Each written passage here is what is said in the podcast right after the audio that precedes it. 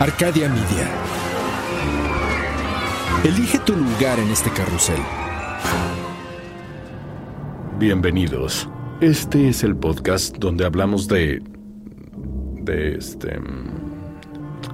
Ah, sí.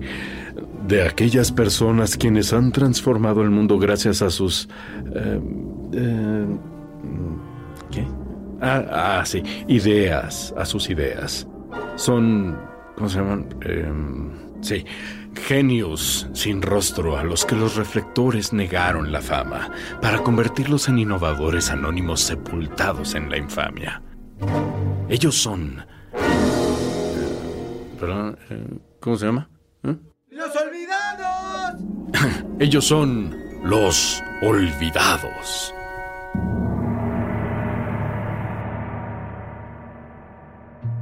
Después de que les cuente esta anécdota, van a decir, no mames Javier, deja de inventar cosas.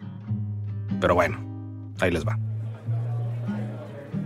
A principios de los 2000, cuando estaba en la universidad, llevaba una clase que se llamaba Emprendedores. La finalidad de la clase era diseñar un producto o empresa y crear un plan de negocios para prepararte, en teoría, para el mundo real. La inspiración para este proyecto de emprendimiento empresarial, el que iba a revolucionar la vida de muchos y que si todo salía bien me iba a subir la calificación que tanto necesitaba que subiera, nació después de estar haciendo fila en el súper. Pensaba yo, ¿por qué hacer fila en los supermercados?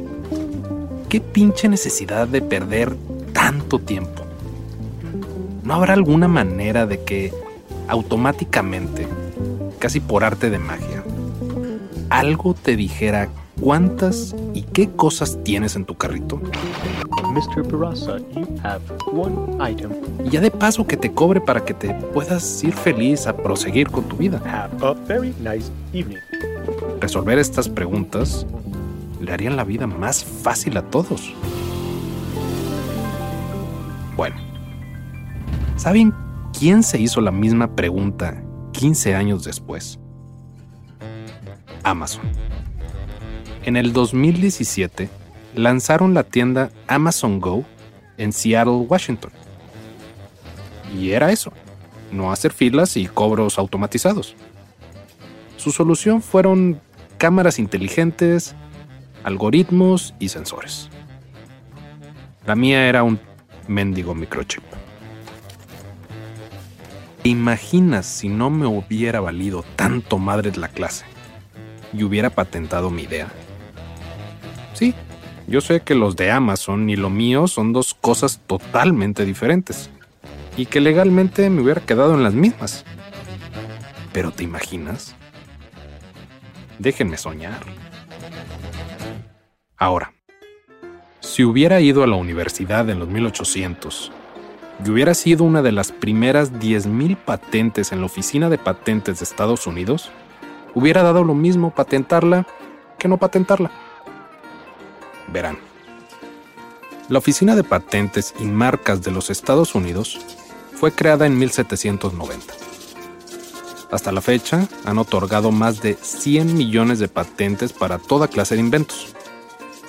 La primera patente se le otorgó a Samuel Hopkins el 31 de julio de 1790 sobre una mejora en la fabricación de ceniza de olla y ceniza de perla mediante un nuevo aparato y proceso.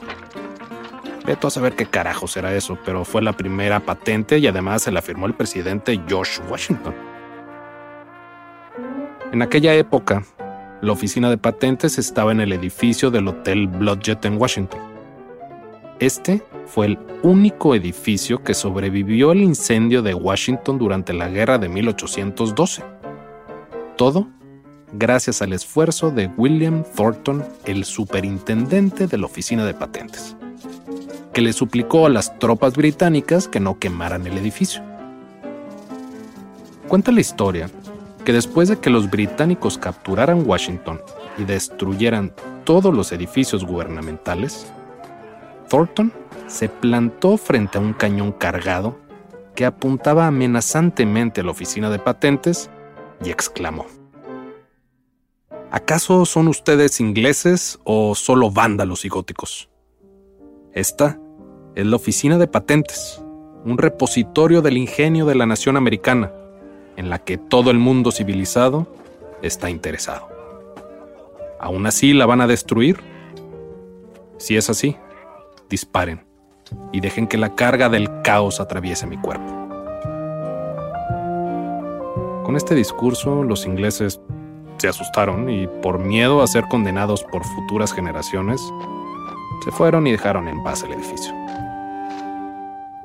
Fue hasta 1836, cuando ya había 10.000 patentes y 7.000 patentes de modelos alojados dentro de la oficina, que el gobierno decidió que necesitaban un edificio más grande y autorizó la construcción de uno nuevo. Pero ese mismo año, un incendio destruyó el edificio y todas las patentes y modelos se perdieron. Bueno, menos uno. El volumen sexto del arte y manufacturas que uno de los empleados se había llevado a su casa. Inmediatamente, el Congreso pasó una ley que permitía que las patentes se volvieran a otorgar. Además, hizo un esfuerzo para juntar los archivos perdidos. Después de 10 años de trabajo, se recuperaron cerca de 2.000 patentes, casi todas por los inventores originales. Además, estas patentes no estaban numeradas y solo estaban referenciadas al nombre del inventor y la fecha de expedición. Pero eso cambió.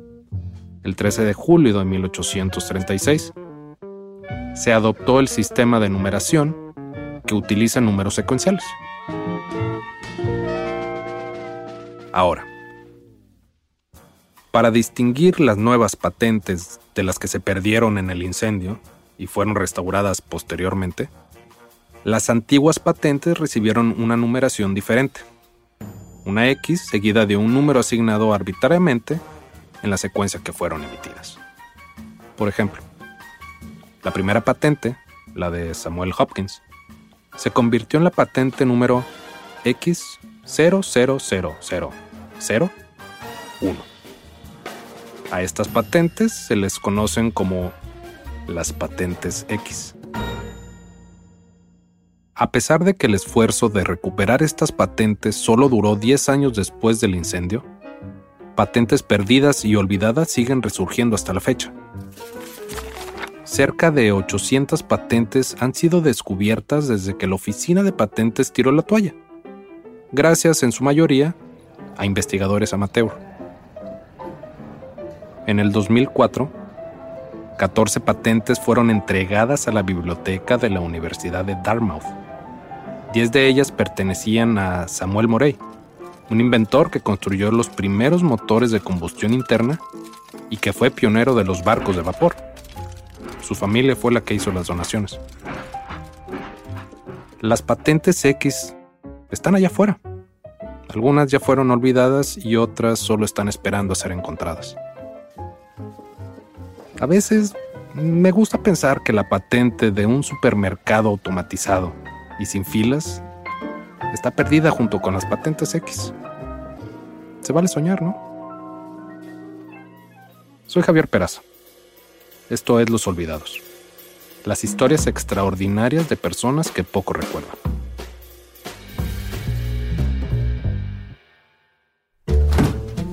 El otro día me puse a hacer números y el 85% de las veces que abro el refrigerador es solo para ver qué hay, como si no supiera.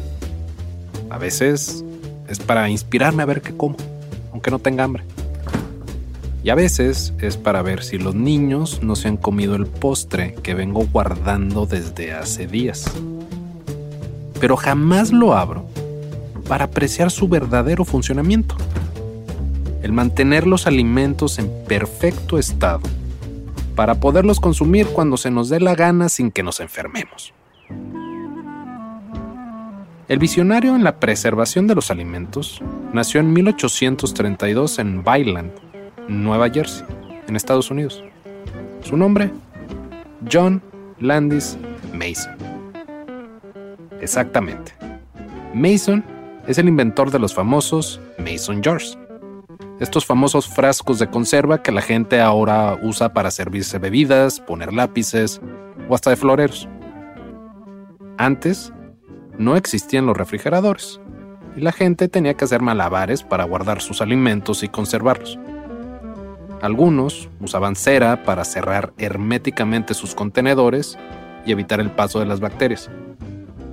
Otros usaban corchos sellados con cera y luego los servían.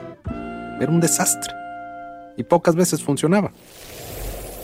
Otros, los que vivían en los climas fríos, ahumaban, salaban, secaban y fermentaban los alimentos para poder usarlos durante el invierno. Un verdadero desastre. En 1858, Mason, a los 26 años, patentó una tapa para los frascos de vidrio donde la intención era que fueran herméticos para que ni el agua ni el aire pudieran entrar. Tenemos que darle crédito de que patentó ese primer invento, o intención de invento. Lo que le falló a Mason fue patentar el resto de sus inventos, como el anillo de goma en la parte inferior de las tapas metálicas planas, que es fundamental para el cierre hermético y que hizo innecesario el uso de la cera. Fue hasta 1868, 10 años después, que intentó pedir la patente. Pero para ese entonces, los Mason Jars, frascos de conserva, ya los vendían y hacían en todos lados. Mason intentó retomar el control de su invento, pero después de varias demandas fallidas y negocios infructíferos, Mason, como dicen, tuvo que ver todo de lejitos. Los que sí se pusieron las pilas y se vieron muy picudos fueron los hermanos Ball. ¿Te suena el nombre? Si no, debería. Está en todos los Mason Jars que venden en todos los supermercados. Qué irónico, ¿no? Los hermanos Ball, en 1880, un año después de que expiró la patente de Mason, compraron un pequeño negocio que hacía recipientes de hojalata con revestimiento de madera con 200 dólares que les prestó un tío. Pronto le cambiaron el nombre a Ball Brothers Manufacturing Company y se pusieron a fabricar Mason Jars. En un par de años, se convirtieron en el productor de frascos de conserva más grande de los Estados Unidos. Los hermanos Ball hicieron lo que quisieron hicieron los mason jars de diferentes tamaños y colores. Los había rosas, aqua, color cobalto, ámbar y violeta. Incluso hubo gente que pagó hasta mil dólares por uno que fue diseñado para ser usado boca abajo.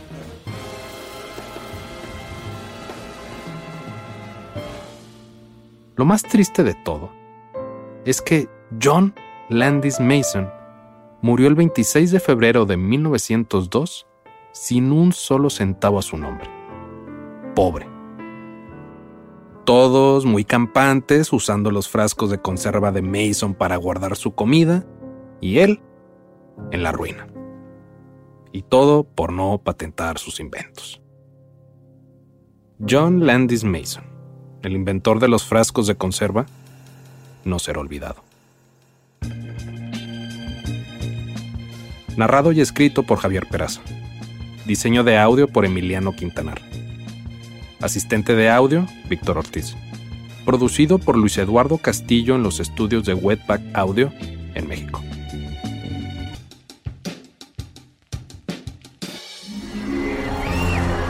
Arcadia Media.